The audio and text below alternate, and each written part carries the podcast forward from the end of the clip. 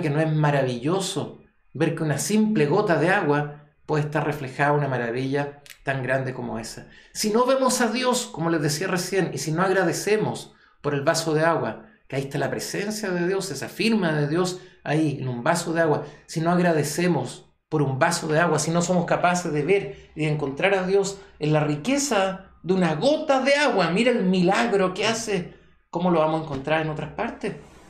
Por eso, seamos capaces de abrir bien nuestros ojos físicos, pero sobre todo nuestros ojos espirituales, para poder encontrar a Dios de nuevo en todas partes.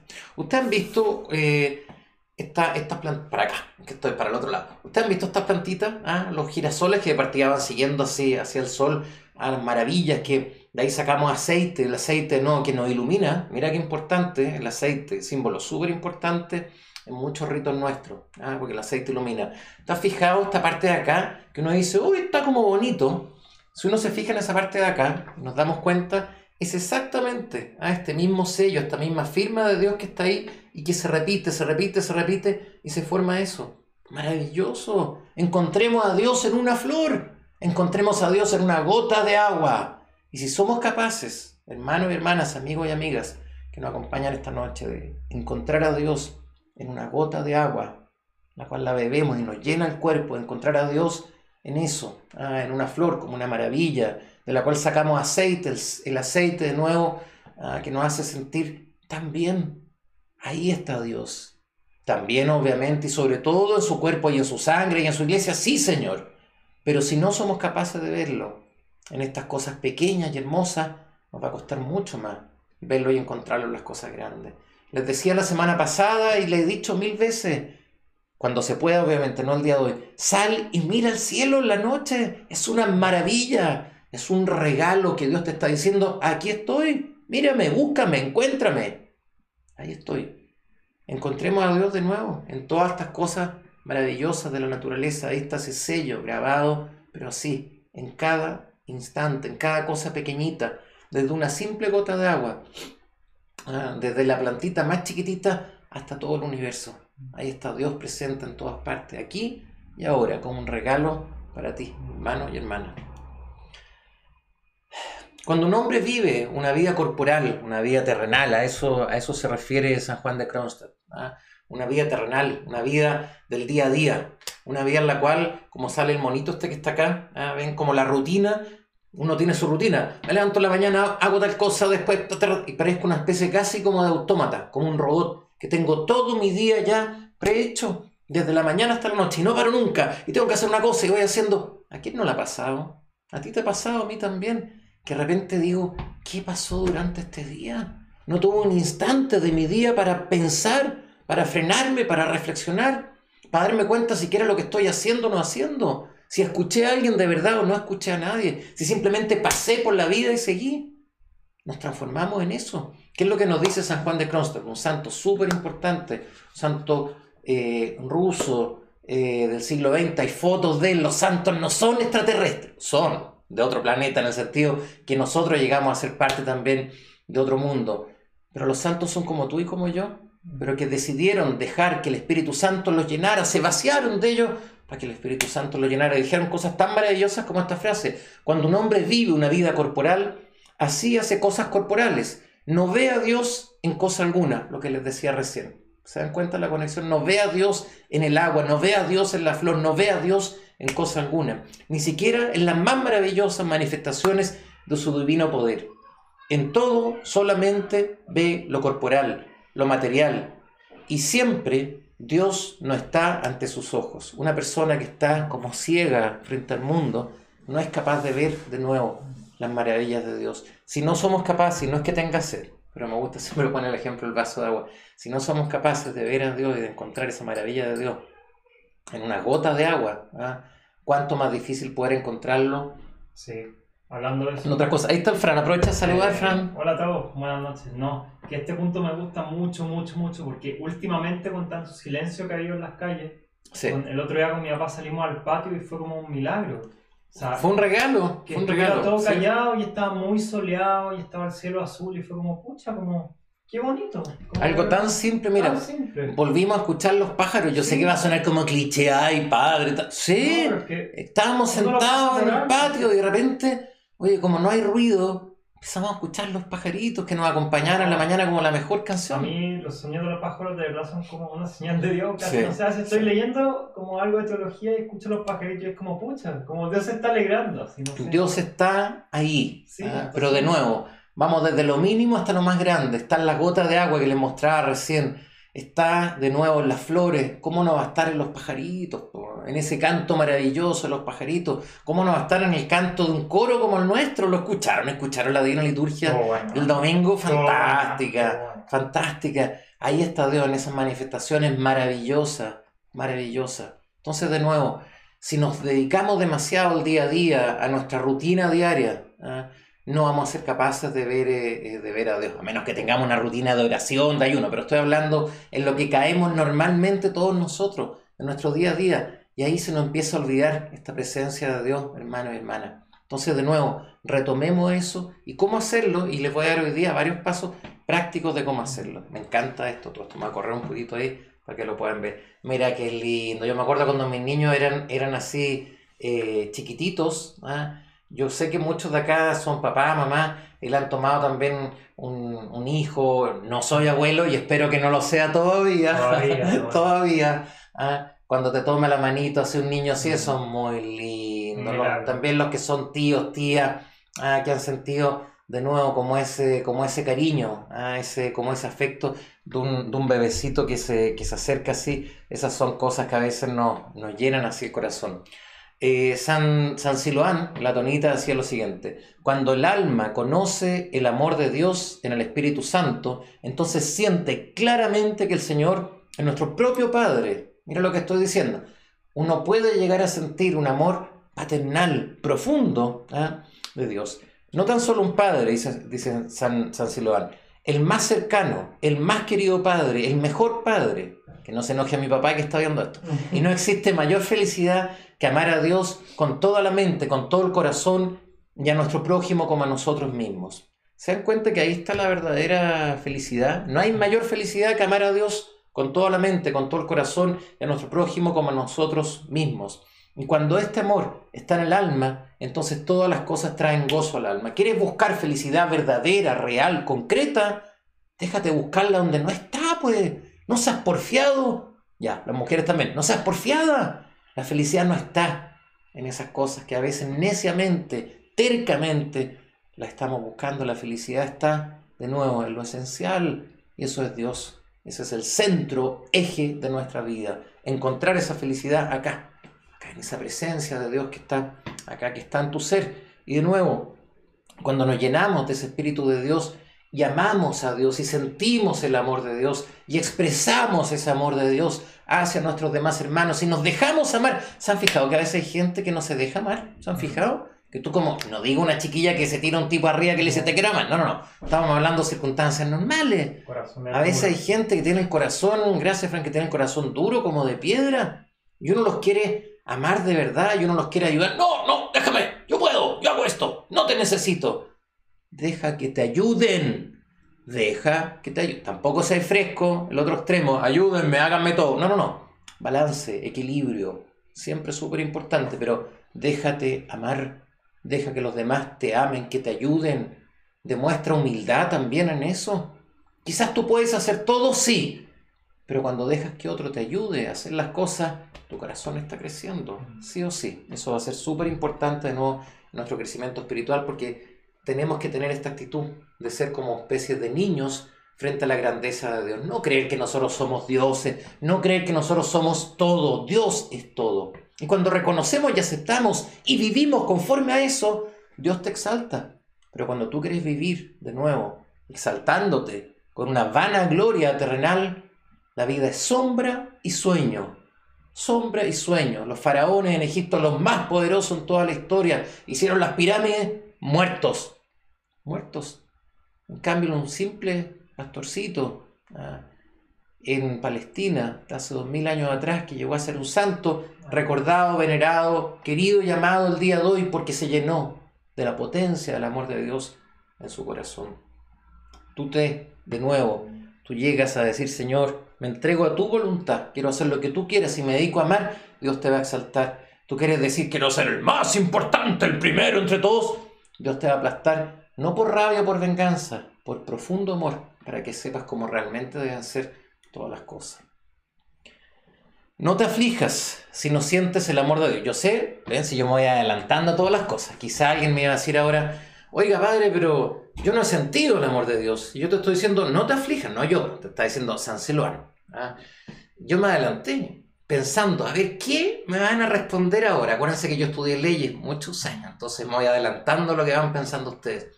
No te aflijas si no sientes el amor de Dios en ti mismo, mas piensa en el Señor que Él es compasivo y resguárdate de los pecados y la gracia de Dios te va a enseñar. De nuevo, si tú tienes muchos pecados, se lo voy a explicar de forma, ustedes saben que yo soy súper práctico. ¿ya? Tú eres como un vaso, como este vaso que está acá. ¿ya? Entonces, este vaso que está acá, que viene vacío de fábrica, se lo empecé a llenar con pura basura y con puras tonterías, no vas a poder poner la presencia de Dios adentro de este vaso, porque tú por tu propia voluntad lo llenaste con puras tonterías, ¿me entiendes? En cambio, serás capaz de vaciar el vaso y entonces ser llenado por la riqueza de Dios, ahí vas a empezar a sentir todo esto, como decía San, San Siloán. Ah, vas a empezar a llenarte esa gracia de Dios. ¿Cómo hacemos eso? Porque los pecados ahuyentan la gracia de Dios, los pecados ahuyentan la presencia de Dios. ¿Qué es un pecado? Es una decisión voluntaria tuya de alejarte de Dios. Tienes siempre opciones para hacer las cosas. Cuando tú voluntariamente dices, no, yo acá me alejo de Dios, porque prefiero mi propia persona, prefiero mi ego, prefiero mis propios placeres, prefiero mi propia vida que la vida de los demás. Cuando tomas esa decisión, que eso es un pecado y es equivocarse de la meta, amartía en griego. ¿Han visto? No puse la, la diapo acá, pero ya la han visto mil veces los que han tomado mis cursos. Cuando sale un típico como ese tiro al blanco que sale así, ¿ah? Como un circulito y que tú tienes que chuntarle con una flecha, cuando la flecha en vez de caer en el blanco caía en otro lado, literalmente eso es pecado, amartía, equivocarse del blanco, equivocarse de la meta. Siempre pongo el mismo ejemplo, un tipo que tiene que ir corriendo ¿ah? para llegar a la meta, imagínate empezar a correr para el otro lado, ¿qué le vas a decir tú? Quizás tú puedes decir, me da lo mismo, no, un buen cristiano le diría, oye, no, es para el otro lado, estáis corriendo mal. ¿Hay algo peor que un autogol? ¿Hay algo peor que uno? ¿Cómo se siente alguien? Porque nos gusta jugar a la pelota. ¿ah? Cuando uno hace un autogol. Me pasó cuando era, cuando era joven, no tan solo chico. Pésimo, uno se siente pésimo. ¿ah? Y los que están al lado, chavero, ah, ¿qué dan ganas de decirle a alguien así? Mal, pues es un pecado hacerse un autogol. Mira qué buen ejemplo. Ese me vino ahora, no se me había ocurrido antes. Un pecado un autogol. Gracias. ¿Ah? Te estáis fregando a ti mismo. ¿Quién se friega? ¿Quién se friega con un pecado? ¿Quién? Uno, te estáis haciendo un autogol. Entonces, no, vamos a jugar todo en equipo para hacer goles para allá. Y a tu equipo también. Y a tu equipo también, para el resto de la iglesia también. Es bueno el ejemplo, bueno el ejemplo. ¿ah? Dios ayuda. Cuando uno hace las cosas, Dios nos manda buenas buena ideas. Mira, tienes que tratar de imitar de nuevo y de seguir y de estar en ese ambiente para que ese ambiente sea el que te va a transformar a ti. ¿ah? ¿Se han fijado ustedes? Yo fui capellán en una cárcel, entonces siempre decía, no, padre, es que las malas juntas, las malas juntas. ¿Y qué pasa con las buenas juntas? Ah, ah la iglesia es el lugar de las buenas juntas. Así como están las malas juntas, y la gente siempre le echa la culpa a las malas juntas. Dice, no, yo terminé aquí en la cárcel, padre, por culpa de las malas juntas. Ven a la iglesia, ahí están las buenas juntas, que cuando te juntas en comunidad, en un equipo, que tenemos claro dónde queramos llegar. Que de repente nos equivocamos y nos caemos, sí, Señor, porque somos seres humanos, pero seres humanos que también tenemos esa capacidad de levantarnos y seguir para poder llegar de nuevo a esa meta.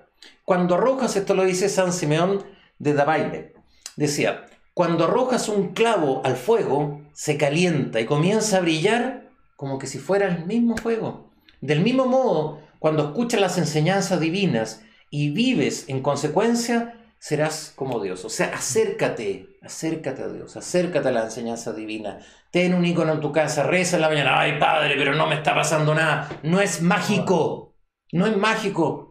Ay, padre, peso 253 kilos, hice ejercicio una vez y no bajé de peso. ¿Es qué? ¿Que una vez no seas flojo? ¿Esto es lo mismo? No tengas flojera, pereza espiritual. Ah, el ejercicio diario y vas a ver de nuevo, vas a ver cosas y cambio y transformación en tu vida como ni siquiera sueñas que puedes ver. Crees que eres preso ¿ah? de tus propios, de nuevo, caídas, tentaciones. Libérate de eso. Sé un hombre libre, sé una mujer libre a través de la oración y del ayuno. El ayuno que es esa privación voluntaria para ser más libre, pues una persona que ayuna no es un esclavo de la iglesia, es el más libre que hay, porque tomó una decisión valiente de decir, me encanta el chocolate, me encantan las papas fritas, pero voy a decirles a esas cosas que no, y ahí gano fuerza de voluntad, y ahí me voy fortaleciendo y voy creciendo. No soy más débil, no soy un esclavo, soy fuerte, soy inteligente cuando tomo buenas y sabias decisiones, cuando estoy en un grupo en el cual tengo buenas juntas. A eso nos dedicamos la iglesia o tratar de hacernos mejores lo uno a lo otro. Que si alguien se cae, en vez de apuntarlo con el dedo y decir, ¡Ja, mira el pecador! No, pues, mira a nuestro hermano que cayó, vamos en una cordada subiendo un cerro. Si uno se cae, los demás más firmes para apoyarlo y ayudarnos los unos a los otros. Ahora a través de esta comunidad virtual, pero con mayor razón. Para eso estamos los unos a los otros, hermano. Sobre todo en nuestra parroquia. Sobre todo en nuestra parroquia. Se nota mucho en la noche. Tiene que notarse aún más. Pásame el agua que me quitaste todo esto, Fran. No, no, la otra. Ah, Gracias. Ahí sí. Oye, para poder hacer todas estas cosas, para poder llenarnos verdaderamente la presencia eh, de Dios, tenemos que practicar el desapego. Desapego. Lo hago con aplauso, así como para que, para que se despierten bien hasta ahora y me escuchen bien. No miren para el lado no se hagan los tontos, porque pierden ustedes si no escuchan lo que les voy a decir ahora. ¿Ya? Ojos abiertos, mente abierta, escucha bien. Desapego. La vida es un viaje hermoso. Si eres capaz de andar livianito por la vida, significa no aferrarte a las cosas que no tienen ningún sentido, pues. A tu envidia, a tu odio, a tu rabia. Oh, te aferras a esas cosas, a tus bienes materiales, te aferras, qué tonto, pero qué pavo que somos. Hay que aferrarse a las cosas eternas. Entonces, desapego. Desapego se practica en forma diaria. El alma que ha llegado a conocer plenamente a Dios ya no desea más cosa alguna. Lo voy a volver a decir. Un alma que ya conoce a Dios, lo terrenal, lo superfluo, lo vano, el lujo, no le importa, pues. Pero si no está ni ahí, porque ya vio algo tan grande, mira, es como que si tú comiste los rellenitos ah, de mi suegra. Después de comer esa comida árabe que hace mi suegra, lo demás comida árabe como que no tiene mucho sentido, porque ya probaste lo top. Guardando las proporciones, obviamente. Con Dios nos pasa lo mismo. Cuando uno ya conoce de nuevo esa riqueza de Dios, las demás cosas, de nuevo, que pueden haber en tu vida, ya no, ya no las va a desear como las deseaba antes. Ni se apega a cosa alguna sobre la tierra. Y si pusieras ante ti un reino, mira, no te estoy diciendo cualquier cosa, un reino, ¿no lo desearías? ¿Te das cuenta? Mira, te lo está diciendo un santo, no yo, San Siloán. Porque el amor de Dios brinda tal dulzura y gozo al alma que aún la vida de un rey ya no le daría dulzura alguna. A veces han mirado gente famosa, ¿ah? en la tele o en YouTube y decir, hoy me encantaría ser como ellos. No, Señor, no, Señor. Los cristianos somos personas diferentes. No andamos como sedientos de esa fama terrenal, de esa vana gloria. Los cristianos no andamos buscando likes en nuestra vida. No se trata de eso, hermanos y hermanas. No se trata de ser como los Kardashian. No se trata de andar siendo el más famoso, el menos famoso. Se trata de agradar a Dios. Así de simple y Dios te da esa dulzura y esa paz en tu corazón. ¿Han visto las Kardashian alguna vez? ¿Han visto? Se ven personas de paz, pero ¿cuál de todas arregla más que la otra? Una cosa como una desesperación. Son pelea tras pelea tras pelea. ¿Eso queremos en nuestras vidas? Por favor, no seamos ridículos, ridículos. La vida se trata de esta adquisición del Espíritu Santo, de llenarte del Espíritu Santo. Y para eso, desapego, de las cosas terrenales y materiales y Dios te va a llenar. No es un desapego vano. Entiéndame bien este punto, súper importante. No es un desapego vano, no es que me voy a vaciar para quedarme vacío. No, pues, te vas a vaciar para llenarte con la presencia de Dios. Si los cristianos no somos tontos, no, no, no. No, no, no, no, no. Los cristianos no es que decimos, no voy a sentir nada en la vida, una especie como estado zen, así, oh, zen. No, nos vaciamos de nuevo de nuestras propias tentaciones, caídas, vicios, para llenarnos con la presencia de Dios que nos va a hacer sentir mil veces mejor. Si somos los cristianos son muy inteligentes. ¿Qué creen ustedes todos estos escritores que nosotros hablamos? Muchos de ellos, ¿ah? grandes pensadores, pero, pero grandes de verdad, hombres poderosos, mujeres brillantes que optaron por la fe cristiana. ¿Por qué? No porque sean tontos, no porque no había otra opción en la vida, porque fueron capaces de darse cuenta que ahí había una verdad bellísima, una verdad grandiosa, hermanos y hermanas. Sobre el desapego, la verdad que es un tema que a mí me Vuelvo al desapego entonces. Me gusta mucho.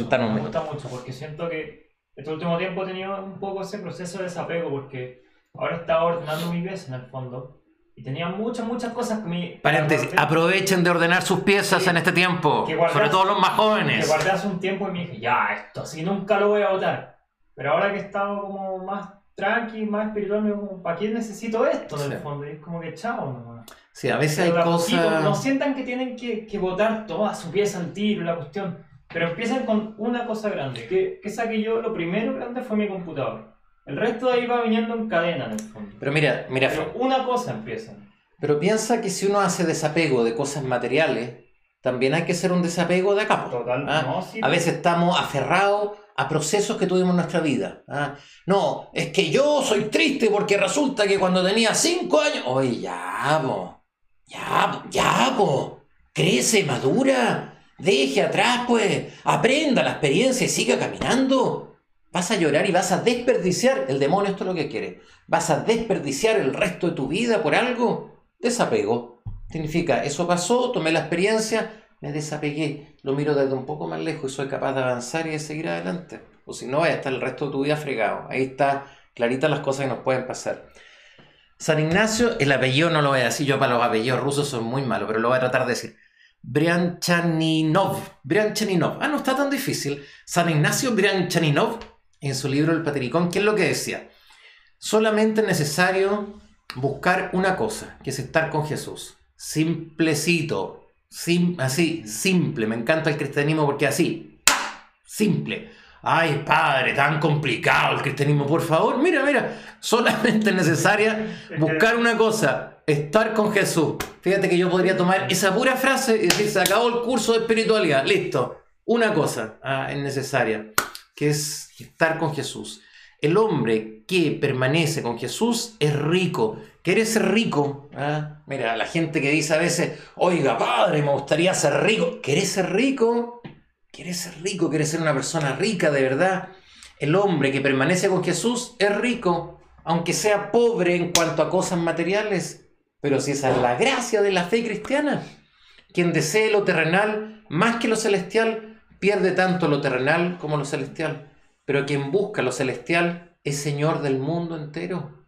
Tiene todo, porque se siente que es hijo del Dios Altísimo, del Creador de todo, su heredero, pues.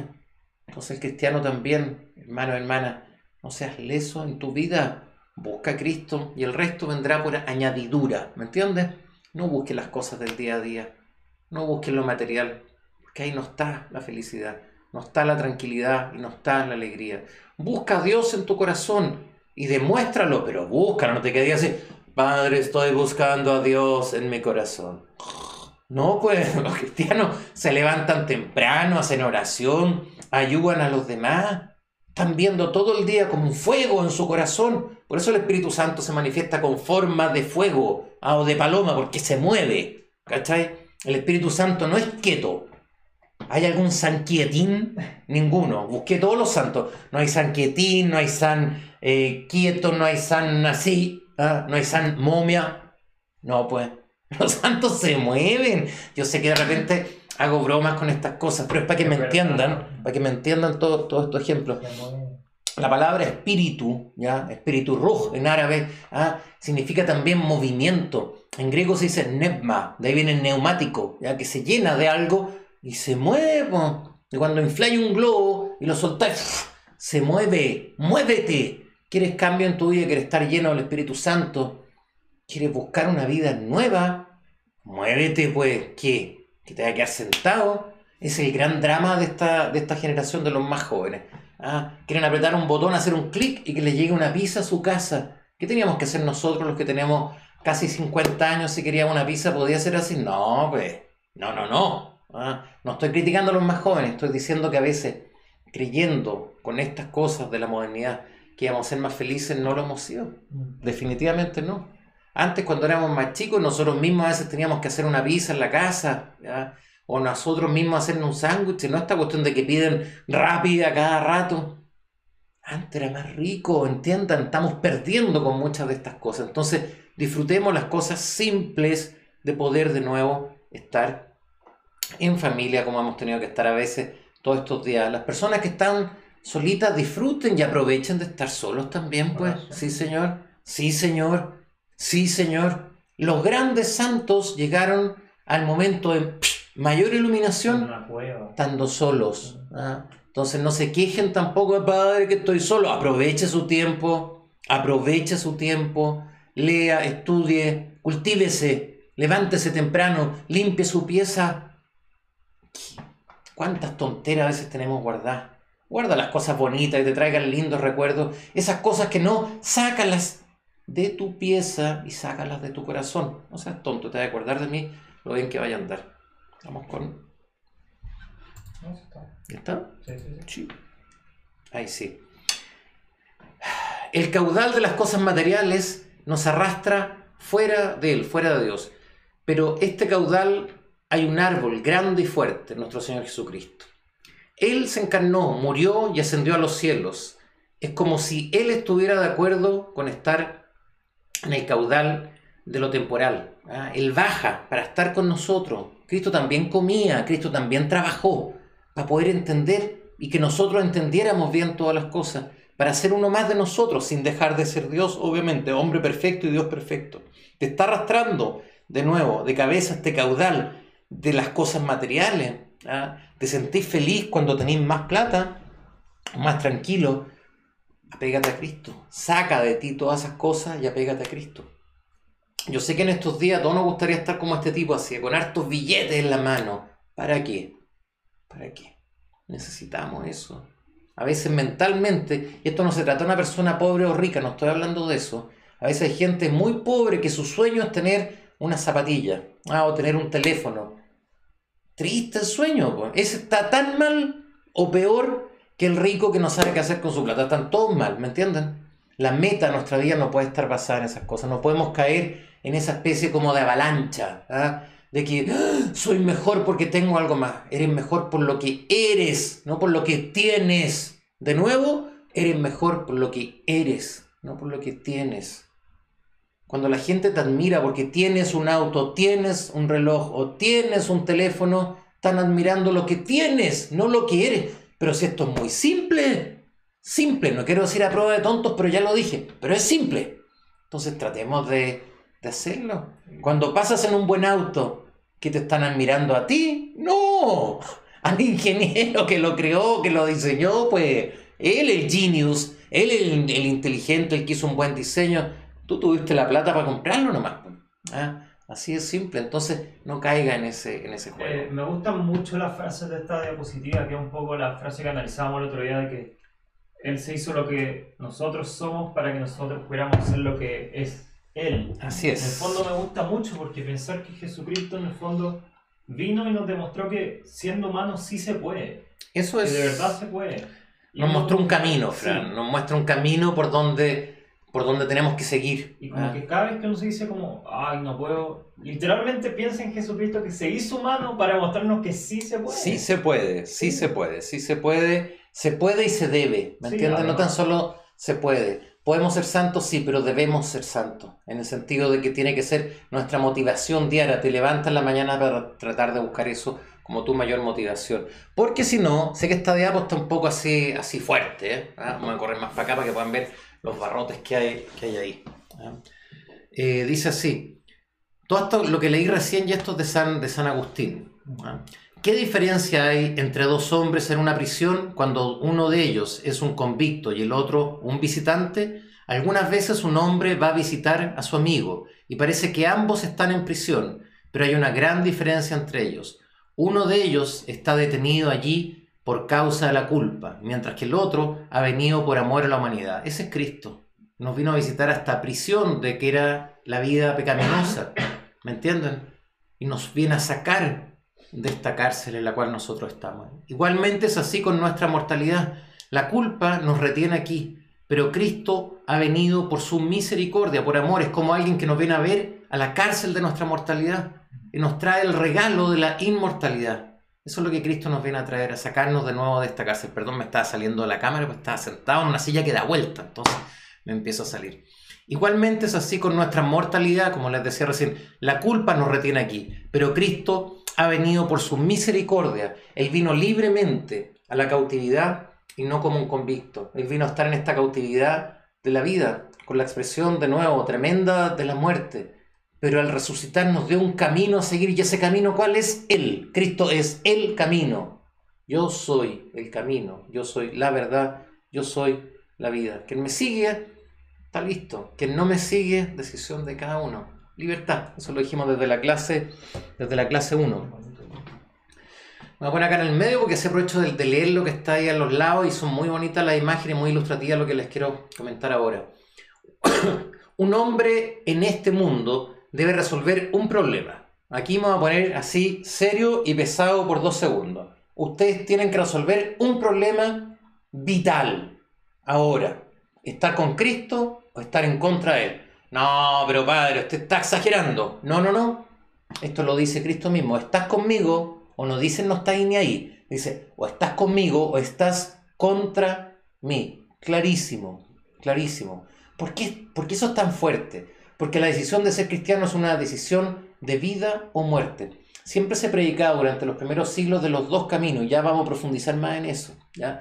Un hombre en este mundo debe resolver un problema, estar con Cristo, estar contra él. En otras palabras, ser cristiano y actuar conforme al amor de Dios en cada momento, instante de su vida, o rechazar esa presencia de Dios y actuar como un patán frente a las demás cosas que pasan en la vida, pisoteando a los demás, que te da exactamente lo mismo. Actuar con amor o dejar de actuar con amor en tu vida. Y todo hombre decide esto, lo quiera o no. ¿Me entienden? Porque una persona que no, es, no vive conforme a Cristo está decidiendo no seguir a Cristo. Él será un seguidor de Cristo o será un combatiente en contra de Cristo. No hay una tercera opción. Muy ¿ah? importante, muy, muy importante este punto. esto es básico, esto, es básico, esto es espiritualidad, esto es básico. Mega básico. O eres cristiano o estás contra Cristo. Porque a veces pensamos como, ya, es igual, yo no creo, no estoy pecando, pero entonces no estoy haciendo nada malo, si tampoco odio el cristianismo ni nada. Pero es que sí, porque si no estáis con Cristo, la otra opción es estar con el pecado. o sea, contra Cristo. Es que eso es, muy básico. Yo sé que de no el punto medio, así como no existe, lo siento, o estáis con o contra, así nomás. Mira, yo sé que esto, esto es políticamente súper incorrecto, ¿ya? El cristianismo es políticamente incorrecto. Ya, me acerqué para que me vean bien y me escuchen bien. El cristianismo es políticamente incorrecto.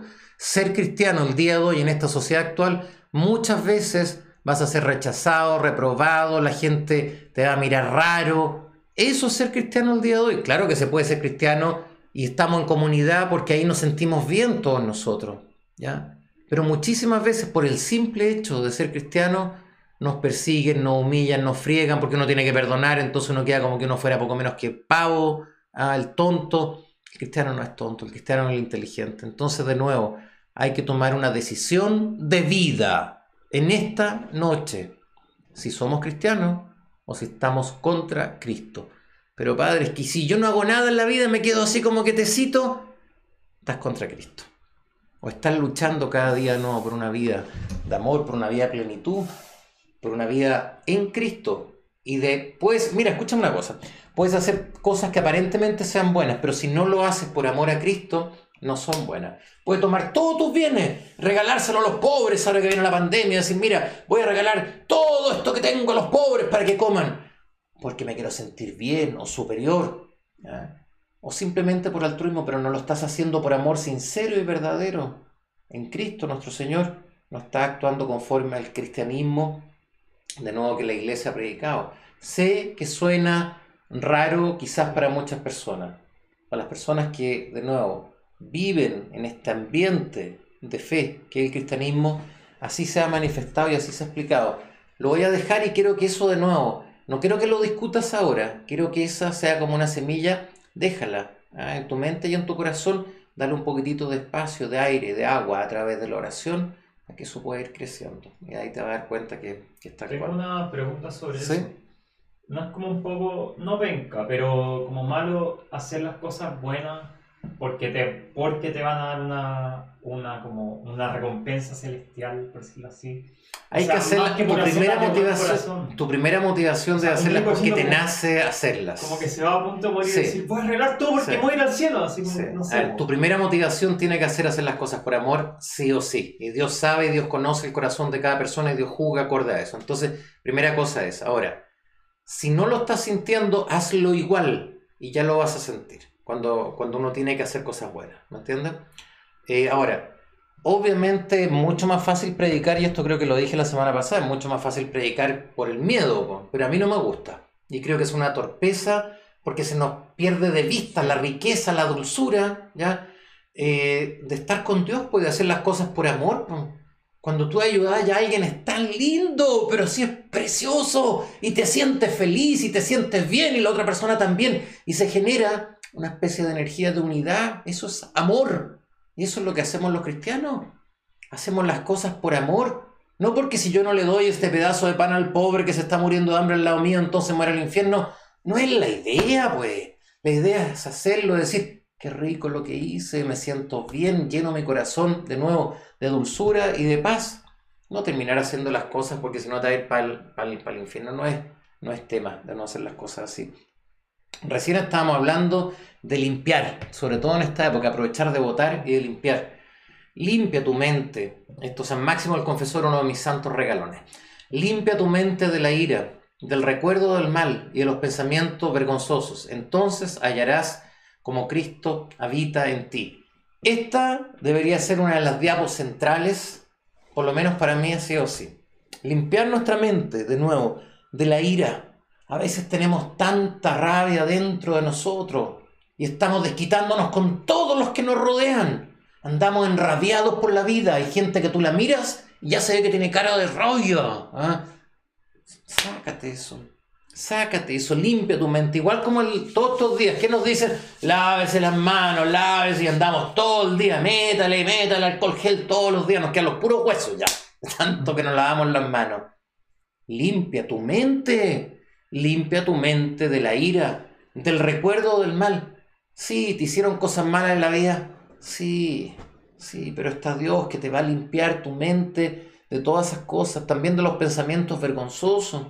Cuando uno se limpia de esas cosas, igual que si tú limpias tu ojito, vas a empezar a ver las cosas nítidamente, vas a encontrar una presencia de Dios en cada cosa que te rodea. Podemos vivir como que si Dios estuviera presente en todo o como que si Dios no estuviera presente en nada. ¿Quieres ver esa presencia de Dios? ¿Quieres sentir que Dios está viviendo en ti? Limpia tu mente, ¿no?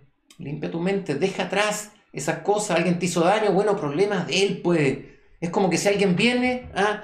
y te tira mugre a ti, él te tiró mugre. Límpiate esa mugre que te tiró y deja de lado todas esas cosas y tú sigue avanzando en la vida. La vida es cortita. Seis funerales las últimas dos semanas. La vida es sombra y sueño. La vida es corta. ¿Vas a seguir como una persona necia el resto de tu vida? Llenándote de amargura, de rabia. Es que no me resultó esto, es que no me pasó esto otro. Es, que, es que, es que. No existe San es que. Anda al reino de los cielos. A una lista de todos los santos no hay ningún San es que. Porque esas son puras explicaciones para no tener una vida en Cristo. Escúchame súper bien. Deja atrás todas esas cosas. Limpia tu mente de todas las cosas malas que te pasaron en la vida. No significa que no existieron, significa que no te hacen daño el día de hoy y que no tomas o haces cosas para hacer daño a otras personas en base a lo que te pasó. O te quedaste como un paralítico frente a la vida y no avanzas nada más por las cosas que te pasaron. Levántate ahora y ándate a lavar tu mente. Aquí y ahora, límpiatela. Deja atrás todas esas cosas. Eso es lo que hace la presencia y el poder del Espíritu Santo. ¿ah? para que las cosas puedan realmente avanzar en nuestra vida. ¿Cómo hacemos eso? ¿Cómo podemos seguir avanzando en todas estas cosas?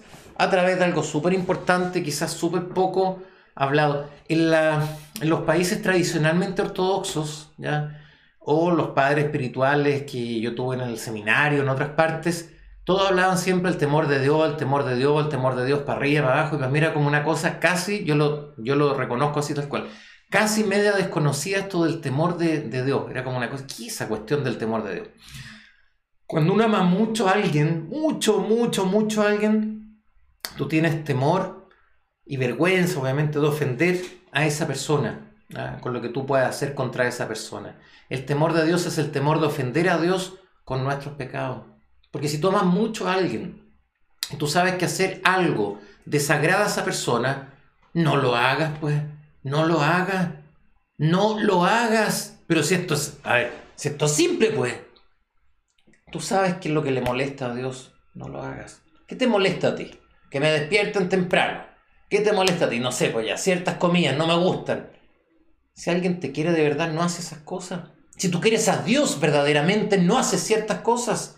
Por eso el temor de Dios es esa fuerza que uno tiene adentro para no hacer las cosas con las cuales vamos a ofender a Dios con nuestros pecados. El temor de Dios ilumina el alma, aniquila el mal, debilita las pasiones, aleja la oscuridad del alma y la purifica. Efraín el Ciro era un genio, ese era un iluminado, pero así, ¡fua! lleno del Espíritu Santo. Lo voy a repetir, el temor de Dios ilumina el alma, aniquila el mal, debilita las pasiones, aleja la oscuridad del alma y la purifica el temor de Dios en la cumbre de la sabiduría. Oh, esta me por Dios que yo me emociono, yo me pondría a llorar con esta frase.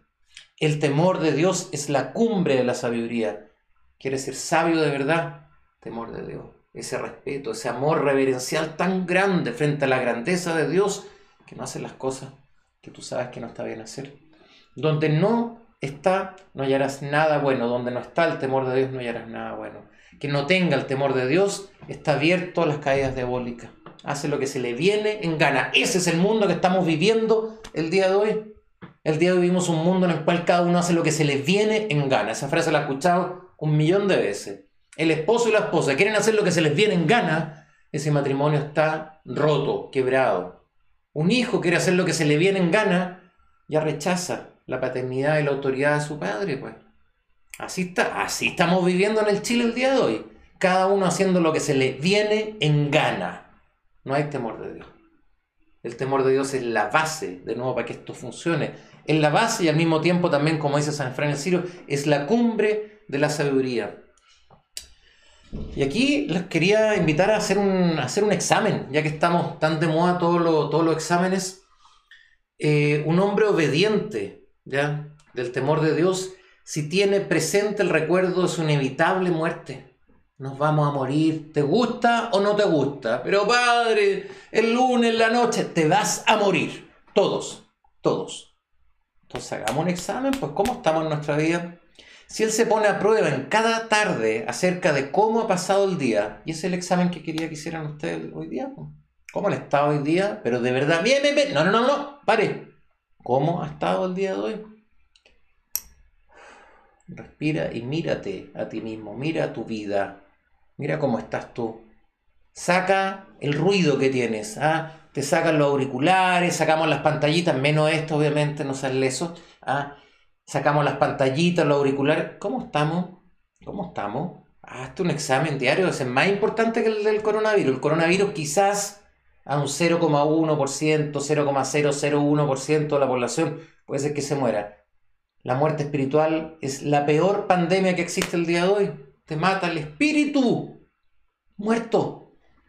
Eso sí que, eso sí que está mal.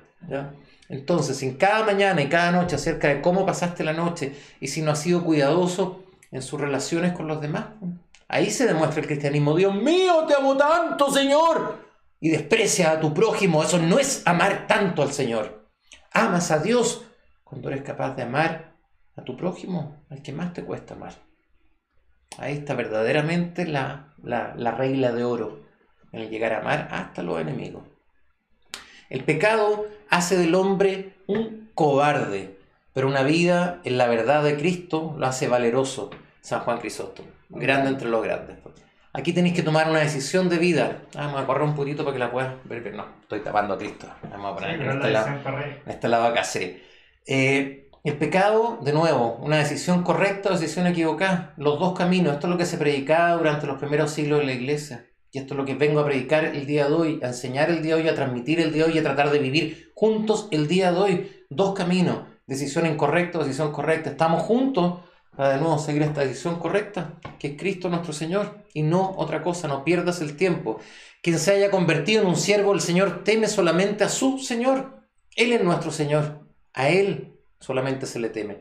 Pero quien quiera que no tenga el temor de Dios, con frecuencia está asustado de su propia sombra. Me pasa muchísimo. Padre, es que vivo asustado. Vives asustado porque no tienes temor de Dios. Si tienes temor de Dios, el resto de cosas ya no te dan más temor en la vida. El miedo es el hijo de la ignorancia. El miedo es el hijo de la ignorancia. Tan temerosos que andamos el día de hoy, por favor, somos cristianos. No es la idea. Un alma orgullosa es esclava del miedo. Todas estas frases son todas buenas. San Juan Clímaco era muy, pero muy brillante, muy iluminado por Dios. Un alma orgullosa es esclava del miedo, confiando en ella misma. Entra en una condición que se altera hasta por un pequeño ruido y se asusta de la oscuridad. Clásico, clás- pero clásico. Cuando hay en cambio esa luz de Cristo dentro tuyo, se acaba todo eso. Quien teme a Dios está por encima de cualquier clase de temor. Se ha hecho extraño a todo el temor de este mundo y lo aleja de sí mismo y ningún temblor viene a él. Nada más, nada más. Mira, San, San Efrén nos muestra acá en este, en este cuadro. ¿ah? Los primeros cristianos venía un león, un león a comérselo y estaban así, bendito sea el Señor, ¡ay! Venía un león a comerte. Y la gente decía, pero ¿cómo están así? Tenían temor solamente de Dios. No, ya habían dejado las cosas terrenales. Se puede, se puede, pues un cristiano verdadero el día de hoy no debe tener temor del coronavirus. Tal cual. Sí, te lo estoy diciendo. Un cristiano el día de hoy tenemos que cultivar. No te digo que por magia, ah, ya listo, no, no. No deberíamos tener temor del coronavirus. No. Tener temor de no ser buenos cristianos, tener temor de no amar, tener temor de no perdonar, tener temor de esas cosas. De una enfermedad. Hay miles de enfermedades más que nos puede llegar a matar. Algo que te está matando el alma día a día y no nos damos cuenta. Esa sí que es peligrosa. Esa sí que es peligrosa. Esa, esa te mata, te mata el corazón. Y mil veces. Vamos a terminar con dos, tres cositas bien, bien prácticas. A mí me encanta hacer, eh, hacer sudokus. ¿ah? Imagínate el sudoku más difícil del mundo, este que está acá. ¿Cuánto rato vaya a estar para poder resolverlo si no sabes técnicas de resolución de sudokus? Puedes estar días tratando de hacerlo. Y si sabéis las técnicas, ¿cuánto te va a demorar? Poco y nada. Otro ejemplo más para que les quede más clarito, el cubo Rubik. Cuando yo era chico andábamos todo el día ahí dando la vuelta al cubo Rubik. El que no sabe cómo armarlo puede estar toda su vida y nunca lo va a armar. Y el que le enseñaron que hay que hacer primero paso 1, 2, 3, 4, ¿lo puede armar? Sí. ¿Es imposible armarlo? No, no es imposible. Para nada. Pero para nada. Es cosa de seguir una técnica nomás. Simplecito. Y lo armáis, pero en un minuto lo tenía armado. Súper simple. Otro ejemplo más. Ya vaya a ver a dónde quiero llegar, aunque algunos ya se dieron cuenta. Una caja fuerte. ¿Cuánto tiempo te va a tomar abrir una caja fuerte esas antiguas, esas que son con clave, que hay que estar dan- dando vueltas y si no sabéis la clave? ¿Cuánto tiempo hay a estar así? ¿Días? ¿Años de tu vida? Porque no tenéis la clave para poder abrirla. Pero, ¿qué pasa si alguien te da esa clave? O el típico ejemplo que sea el de los monos. ¿ah? Si pusiéramos un millón de monos a tratar de escribir ah, una obra de, Shakespeare, ¿cuánto tiempo les va a tomar? ¿Ah? ¿100 millones de años? ¿1000 millones de años? Agarramos la cabeza a dos manos. La felicidad, hermanos y hermanas, está al alcance de nuestras manos cuando sabemos de nuevo la clave del Wi-Fi, cuando sabemos la clave de la caja fuerte y podemos abrirla, cuando tenemos la receta de cómo preparar las cosas como debemos hacerla acorde a nuestro creador, pues. Si Él no nos dejó la caja fuerte cerrada sin la clave, tiene la clave y la clave es Cristo. Él no nos dejó el cubo Rubik ¿ah? así a nuestro arbitrio, para ver si acaso lo podíamos en una de esas por un chiripazo resolverlo. Nos dio los pasos uno a uno de cómo poder resolverlos para poder estar así, felices como ese niñito, para poder elevarnos, como esta chica que mira, llegó, tomó esos globitos, se fue para arriba, se elevó, nos dio todo lo que necesitábamos para ser plenos y felices, no acorde al mundo, con sus propias reglas, con sus propios pasos. Y eso es lo que tenemos que ir siguiendo. El día de hoy hablamos del desapego, el día de hoy hablamos de limpiar tu mente. El día de hoy hablamos de nuevo de que la, la verdadera sabiduría es el temor de Dios. Ruego a Dios de verdad que esta clase haya sido eh, útil, ¿ah? de verdad. Vamos a poner este otro fondo por mientras, de verdad para, todos ustedes. Ya estamos casi al final. El Frank eh, Somos 80.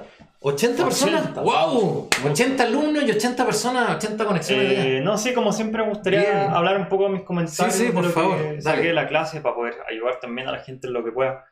Eh, cuando mencionáis en el fondo lo que. Deja sentarme. Sí, que, que, ya tenemos días muy, muy ocupados, estos trabajos de, de 9 a 5, como les dicen en inglés.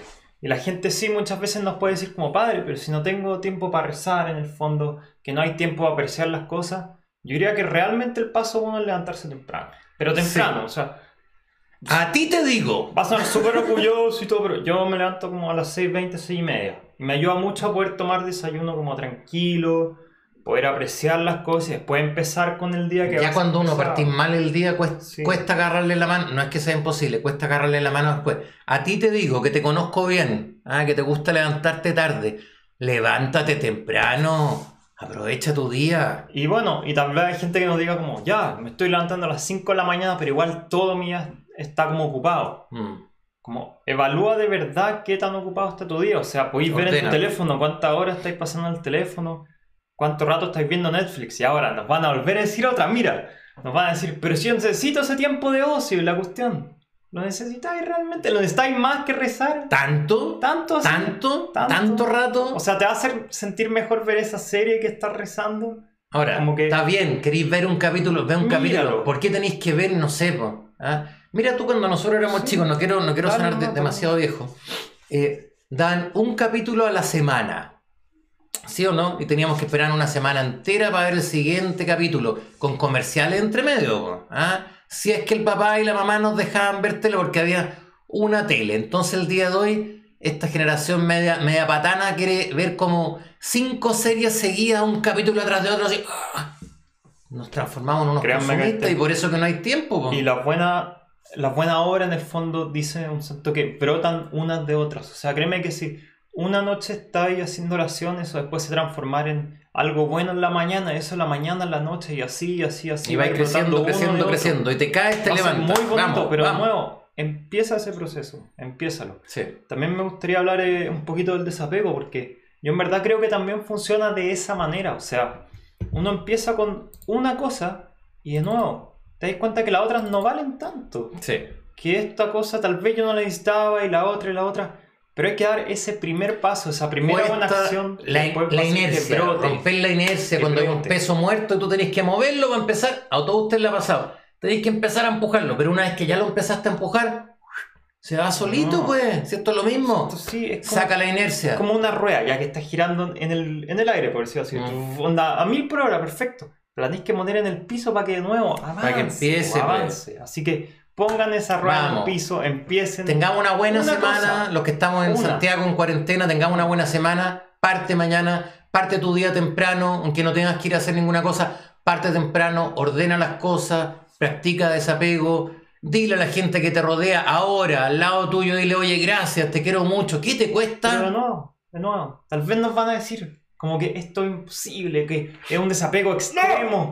Empiecen con una, una cosa Hoy día antes de acostarse, una oración, mañana en la mañana de nuevo. Cuando se despiertan, una oración. ¿Cuánto te toma un párrafo? Un párrafo desapego, Desapego. Mañana una hora menos en el teléfono. Mañana tal vez una taza menos de café. Pero empieza eh, ahí, me llegó el corazón. Pero, empieza, ese es el punto, ¿me entendí? Porque cuando uno dice desapego, se imagina el tiro este gallo que se va a ir a vivir a India y vendió su casa, vendió todo. Pero empieza lento, se puede, se puede, pero hay que empezar así. Sí, quédate con las cosas a, que... una buena velocidad.